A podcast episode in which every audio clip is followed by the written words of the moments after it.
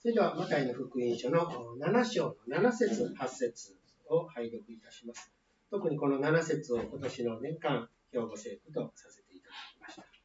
それでは、拝読をいたします。マタイの福音書7章7節8節求めなさい。そうすれば与えられます。探しなさい。そうすれば見出します。叩きなさい。そうすれば開かれます。誰でも求めるものは受け、探すものは見出し、叩くものには開かれます。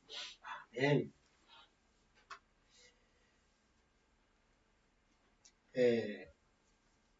ー、イエス様の交渉外の出来事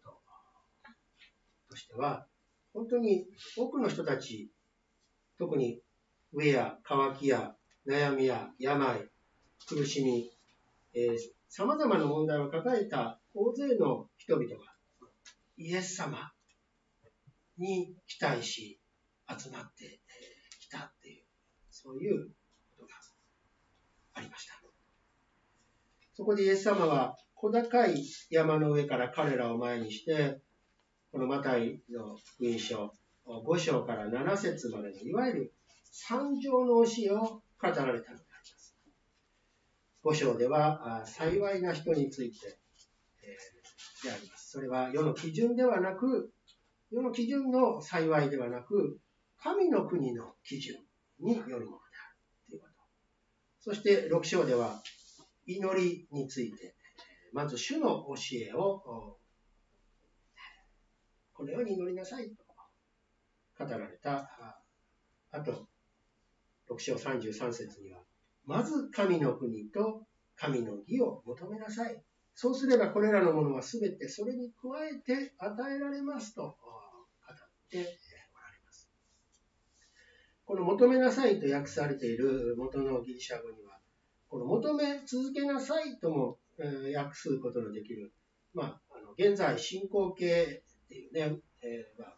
文法用語では、現在進行形の意味合いが含まれているわけであります。そして、えー、そうすれば、あこれらのものは全てそれに加えて与えられます。という、この、そうすれば何々ますっていう、そういうまた表現法には未来に起こることを表す用法です。未来に必ず、それも必ず起こるっていうね、そういう表現法が使われてますね。起こったらいいなっていうレベルじゃないですそうすれば必ずそうなりますっていうね、そういうことが起こりますっていうね、そういう表現法が使われているんですね。求め続ける祈りの先に神の国の約束が必ず実現するっていうことになるわけでは、えー、神の国とその義、えー、とね、あるんですけども、具体的に何を求めればよいのでしょうか。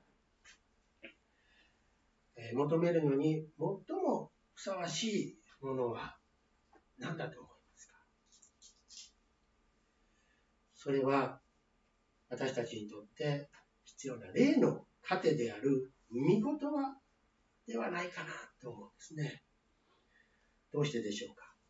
なぜなら、この後の7章のね、えー、まあ、8節まで読みましたけども、9節以降には、求めて与えられるものが、パンとか、あ魚といった、まあ、食べ物にね、例えられて、えー、いるからであります。例の糧である御言葉は、出エジプトの時代、天からね、えー、マナっていうね、本当にあの完全栄養食品みたいなね、今で言ったら、そういう食べ物がね、荒野に、え、生活しながらも与えられたわけですね。え、そして、うずらという本当に良質なタンパク源も与えられたわけです。え、それによって神様がイスラエルの民を、まあ、養われたわけですね。同じように、霊の糧である御言葉は、私たち全人類にとって必要なものであるっていうんですね。イエス様はこれからの時代、まあ、あの三条の教えを、ね、語られた時点でのこれからの時代、それは今の教会時代、21世紀に至るまで、えー、もまだ継続するわけですけども、天からの御言葉の糧を求めるように教えておられるっていうか、教えようとされているわけであります。御言葉こそ、御言葉こそ私たちの霊的な糧で、それを肉体の糧であるパンや魚に例えているわけであります。愛する皆さん、今年も2021年も霊の糧である御言葉をしたい、求めてまいりましょう。求める祈りをしようではありませんか。日々の御言葉によるデボーション、QT、聖書通読に励みましょう。えー、聞くドラマ聖書というアプリも、ね、活用もいいでしょう。御言葉をしたい求め、主の御心を探し求める祈りをしていきましょう。主の御心を探し続けていくために必要なのが、霊の糧、御言葉なのであります。旧約聖書、信玄8章17節信玄8章17節には、私を愛する者を私は愛する。私を熱心に探す者は私を見出すとあります。私を愛する者を私は愛する。私を熱心に探す者は私を見出すとあります。ですから、創造主なる神様の御言葉をいただきながら祈っていきましょう。そのようなデボーション、QT を通し、神様を熱心に探すものとなってまいりましょう。すると、御言葉から知恵をいただくことができます。生きるための知恵ですね。この知恵をいただいて、御心を探し当てることができるんですね。えこのような文脈で、このマタイの福音書の7章7節8節を見ていきたいと思います。7章7節8節をもう一度読みます。求めなさい、そうすれば与えられます。探しなさい、そうすれば見出します。叩きなさい、そうすれば開かれます。誰でも求めるものは受け、探すものは見出し、叩くものには開かれます。この御言葉に注目したいと思います。求めなさい、そうすれば与えられますっていう御言葉はね、よく聞いたことはね、あると思いますね。クリスチャンだったら、本当に信仰生活を続けていたら、何度も聞いたことがある御言葉ではないでしょうか。えー、あの、ね、宗法表面にもね、求めよ、さらば与えられってね、まあ、こっちの表現がね、染みついてる方もいると思います。この御言葉を聞くと、ねまあ、聞いた人の中には、いやいや、そんな都合よく言ったら苦労しませんよってね、そういうふうに思われる方。あるいは、真剣に何度も祈りましたよ。でも、答えられませんでした。というような方がおられるかもしれません。それでもこのイエス様の御言葉はね、大切なんですね。この大切なことは2000年前も、そして今も全く変わりがないわけであります。なぜなら私たち人間を作りになられた神様は、私たち人間にできることは、すべきであるっていうことと、私たち人間にできないことは神様に任せなさいっていうことを、ね教えておられる。の箇所でもそのことを教えようとされているわけです。ですから神様に求める祈りは、自分にはできないっていうことを祈るっていうことなんですね。自分でできることを祈っても、ね、神様は答えてくださらないでしょう。すでに神様はそれを自分でできるように作ってくださっているからです。そこまで神様がしてあげたならば、人間はね、もっと怠け者になるということをね、知っておられるからでもあります。でも私たちには怠けたい願望ってね、やっぱり人間の弱さでしょうね。ある、ある、ね、多少なりとも個人差はあるでしょうけども、あると思います。昨日もメッセージの準備にもっと集中しなきゃいけないね、箱根駅伝を見てしまうっていうね、終わりまで見てしまうっていうね。それからちょっと、なんか、あややばいと思いながらね、もう神様っていうことが、えー、準備をねあの、再開したわけですけども、やっぱり、あの、1月2日、少し怠けたいっていうね、気持ちってね、あるわけですね。けない願望でも、ずっと怠けてしまうわけにはいかないですね。やっぱり切り替えてやんなきゃいけないわけですよね、ある程度。そういう、あの、時間が経ったらやっぱりやらなきゃいけない、えー、わけであります。現実にはね、えー、全部神様にしてもらうなんてね、えー、実現するわけではないから、そんな都合よく言ったら苦労しませんよ。ね、えー、思ってしまうわけです。本来の求める祈りっていうのは、怠けたい願望を叶えるために、するものではなく、自分でできることを全部やり尽くした上で、それでもどうにもならないから求める祈りをするものなんですよね。まず自分の側でできることについては、ベストを尽くしてまいりましょう。その上で、ここから先は、もう自分の手には負えません。お願いしますっていう、そういう気持ちを神様に求めていく祈りをしていきましょういうことです。ただし、できないことを祈れば、すべてそれが答えられるといえば、そうではないっていうことも言っておかなければなりません。えー、ギリシャの昔話をね、一つ紹介いたします。えー、オーロラっていう女神がいて、あの人間の、まあ、青年ですよね。えー、まあ、イケメン男子に恋をするんですけども、彼が近いうちに死ぬ運命にあるっていうことがわかるんですね。まあ、あの、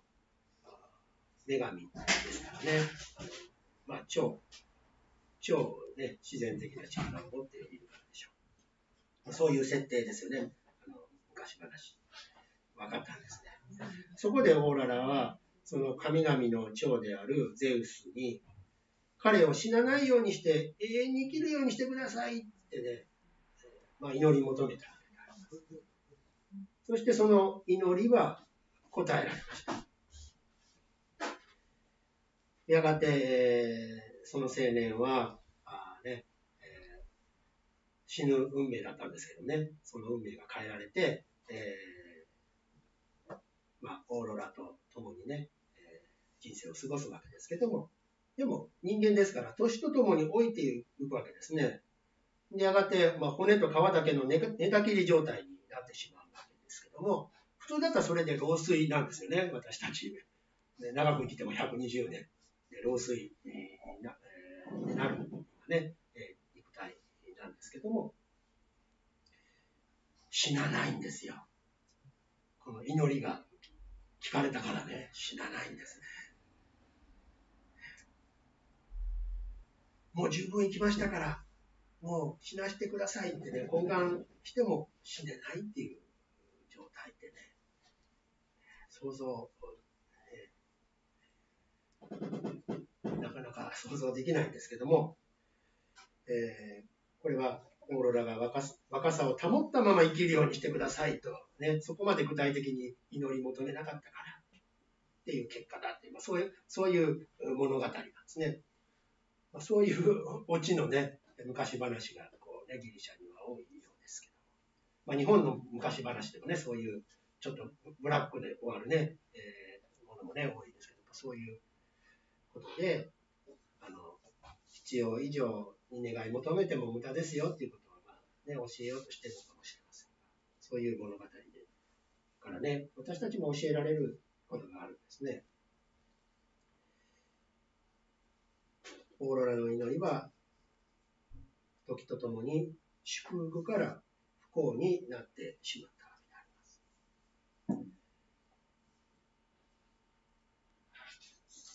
私たちの祈りっていうのは、叶えられたら、ね、不幸になって、一時的にはいいかもしれないけどね、不幸になっていくっていうものもね、少なくないっていうことね、まず覚えておきたいと思います。やっぱり人間だから浅はかだからですね、欲欲がやっぱり入っていくからでしょう。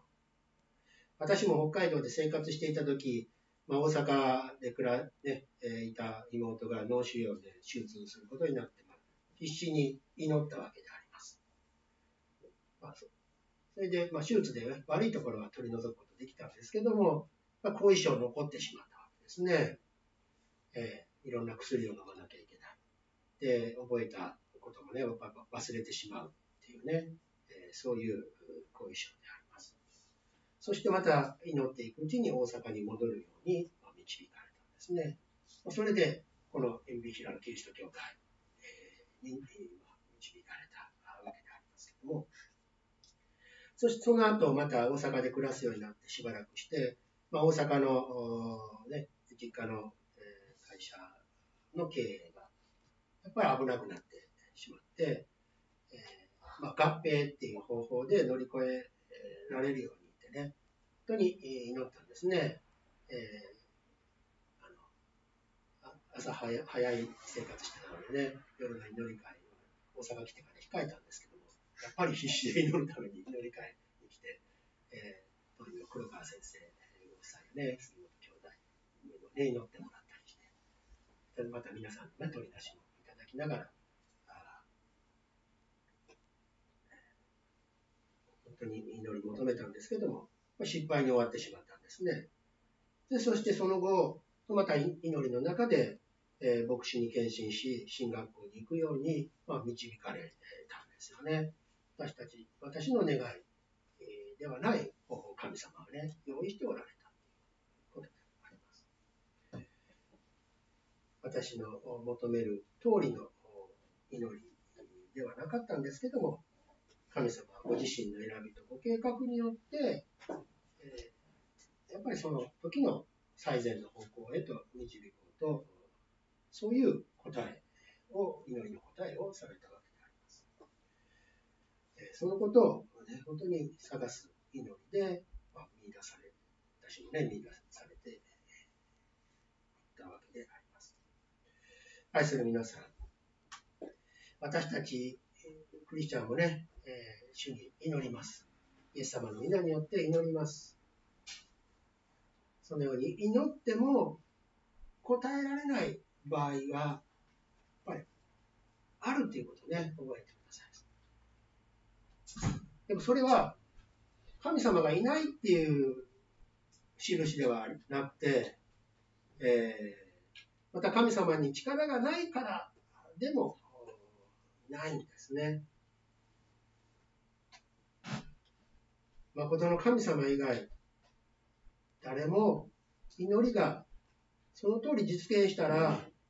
本人が不幸になるっていうことをね、本当に浅はかなものですから、人間は。わからないですね、そこまで。誠の神様だけが分かっておられるということです。確かに神様は私たちの祈りを全部聞いてくださいます。イエス様も取り出しをね、しておられるんね。精霊様も無益の祈りをして、一緒に取り出してくださっています。でも、私たち人間の言いなりになって答えるっていうことはなさいません。深い知恵とご愛を持って、私たちにその祈りに応えてくださるんだということですよね。ですから、神様の御心を探す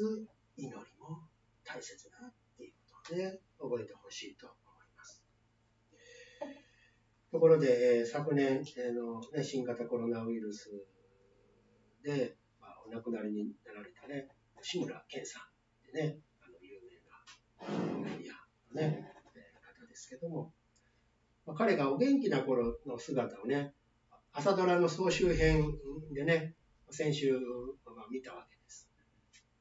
その時にね、あ、この撮影のおそらく何十日か後にお亡くなりになられるんだなってね、それが信じられない気持ちになりました。本当にお元気でね、あの、えー、年輪を重ねたそのね、あの味を出すようなね、そういう役を演じておられたから、本当になんでこの何十日か後に、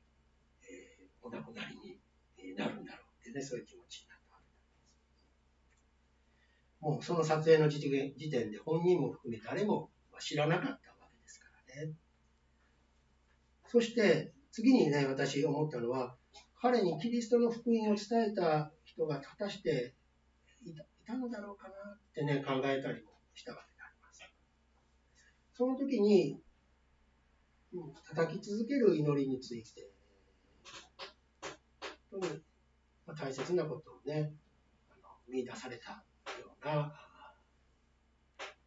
気持ちになりました。それは、同じマタイの福音書でね、7章12節にちょっと、あありがとうございます。えーまあ、ここでね、イエス様がおっしゃっている言葉でもあるんですね。引用聖句としてね、紹介いたします。えー、マタイの福音書7章12節拝読いたします。ですから、人からしてもらいたいことは何でも、あなた方も同じように人にしなさい。この御言葉から探し求める祈りをしながら示されたことは、えー、扉を叩き続ける祈りの中でも、本当に大切なことは、私たちの隣人が、あなたの隣人が、やはりキリストの福音を聞いて信じるように、叩き続けるような取りなしの祈りをすることではないかっていうことであります。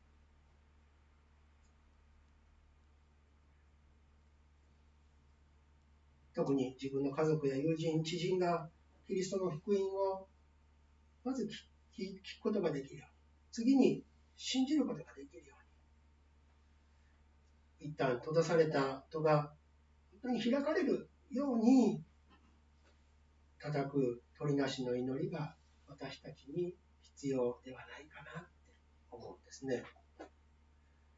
人から自分にしてもらいたいこと。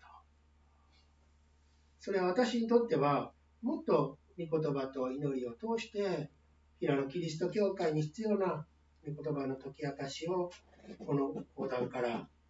語ることができるように、やはり鳥なしの祈りをしてもらいたいなっていうね、えー、思いに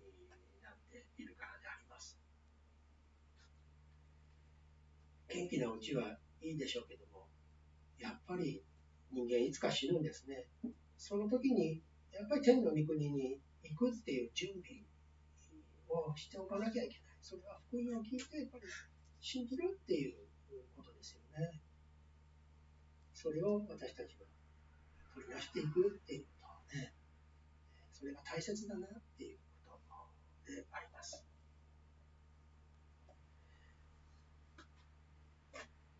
そして御言葉から励ましとチャレンジ出したり、私もね、この講談から今年も本当に、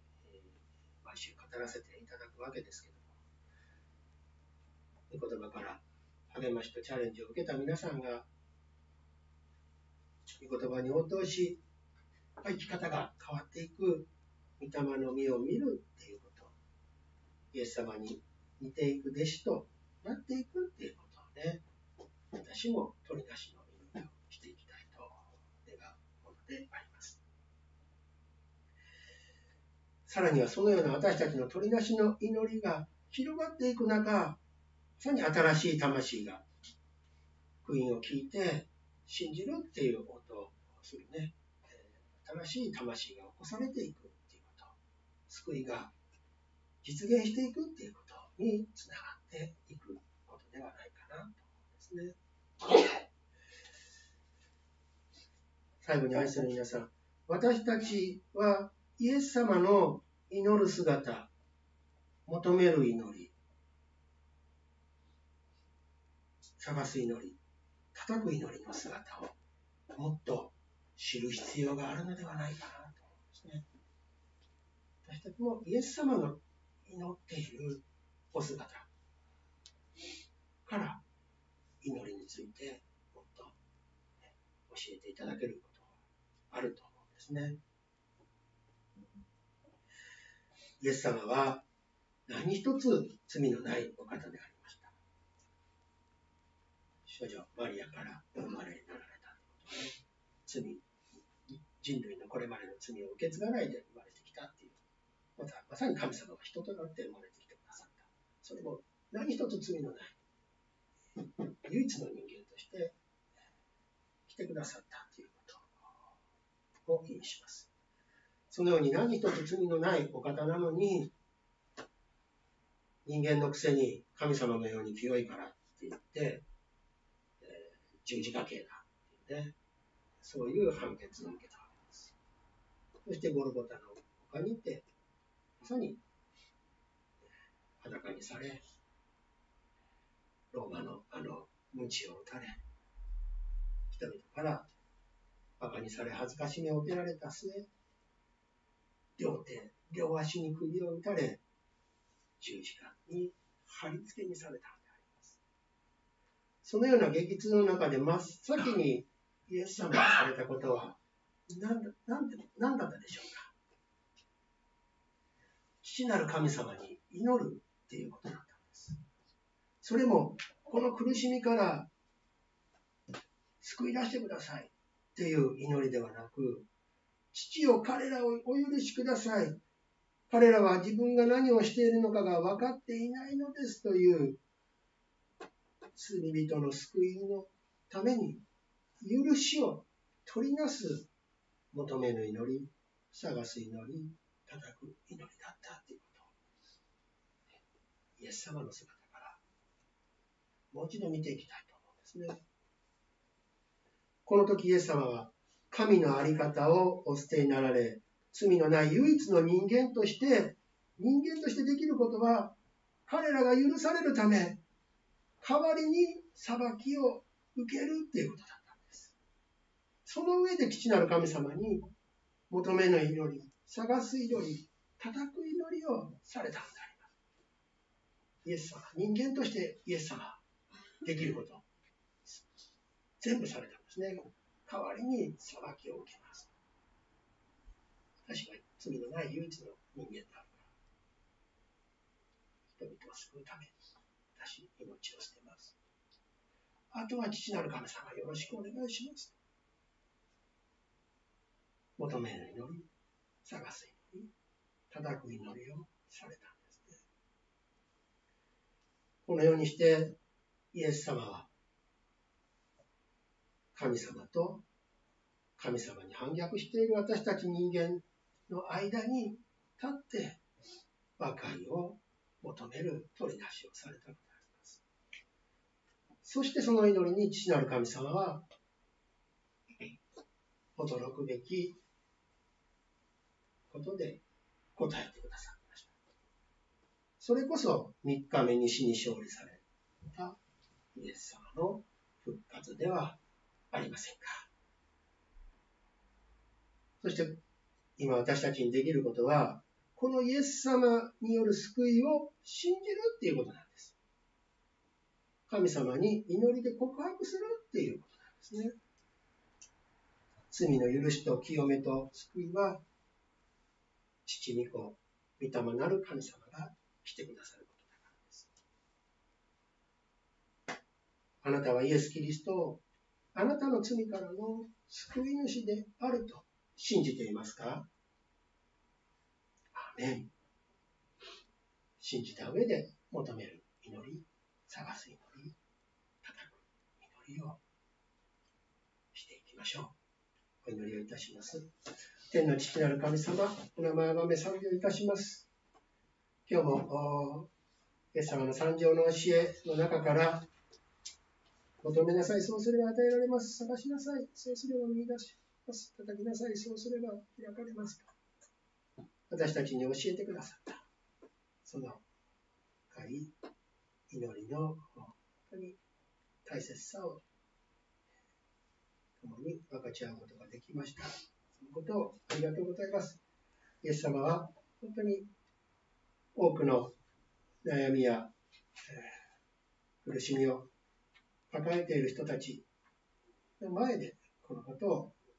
まず教えてくださいました。どうぞ私たちも自分勝手なご利益を求める祈りのレベルはもうなしにして、本当にイエス様に救われたものにふさわしいイエス様のような、もちろんイエス様の代わりに、のように、人の代わりに身代わりとなって死んでも、それは、あがないにはなりませんけど、でも、これからの人生、イエス様の働きのために用いられるために、取り出しの祈りを本当に続けていくものとさせてくださいますように、よろしくお願いをいたします。201 21年も神様、あなたが共におられ、どのような本当に年になるかわからなくても、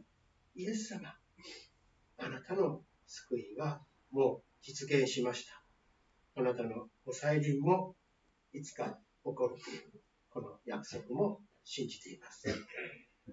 それを備えをしながら、一日一日、本当にその日に自分ができることをしていく。そして、それ以上のことは神様に本当に求め、探し、祈り、叩く祈りをして、そして、一人でも多くの人が本当にイエス様の福音を聞いて信じるように、私たちもイエス様にさらに見るものと、御霊の実を結ぶものとさせてくださいますよ、しくお願いいたします。どうぞ、この日本を憐れんでください。まだまだあなたを信じる人が少ない状況が続いています。どうぞ、新しい魂の救いを本当に見る2021年となりますように、この教会にも救われる魂を与えてくださいますように、よろしくお願いいたします。この祈りを私たちの救い主イエス・キリストの皆によって今にお捧げをいたします。アーメン。